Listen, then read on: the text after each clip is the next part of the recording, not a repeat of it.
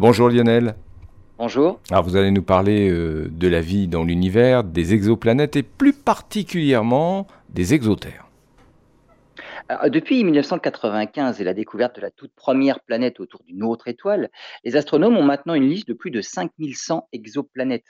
Parmi toutes ces planètes, celles qui intéressent le plus sont celles qui se trouvent dans la zone d'habitabilité de leur étoile. hein. C'est la distance à laquelle l'eau peut exister sous forme liquide.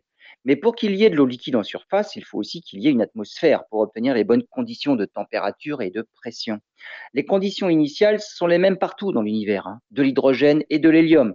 C'était aussi l'atmosphère primitive de notre Terre. hein.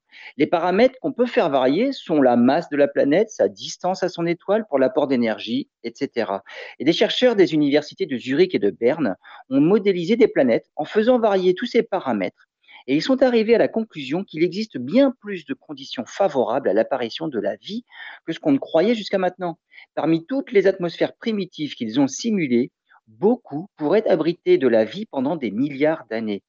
Il faut cependant rester prudent. hein. Les conditions pour l'apparition de la vie sont plus nombreuses qu'on ne pensait. Cela n'implique pas que toutes les exoplanètes concernées soient habitées. On attend avec impatience les résultats du tout nouveau télescope spatial James Webb pour déceler d'éventuelles biosignatures dans leurs atmosphères.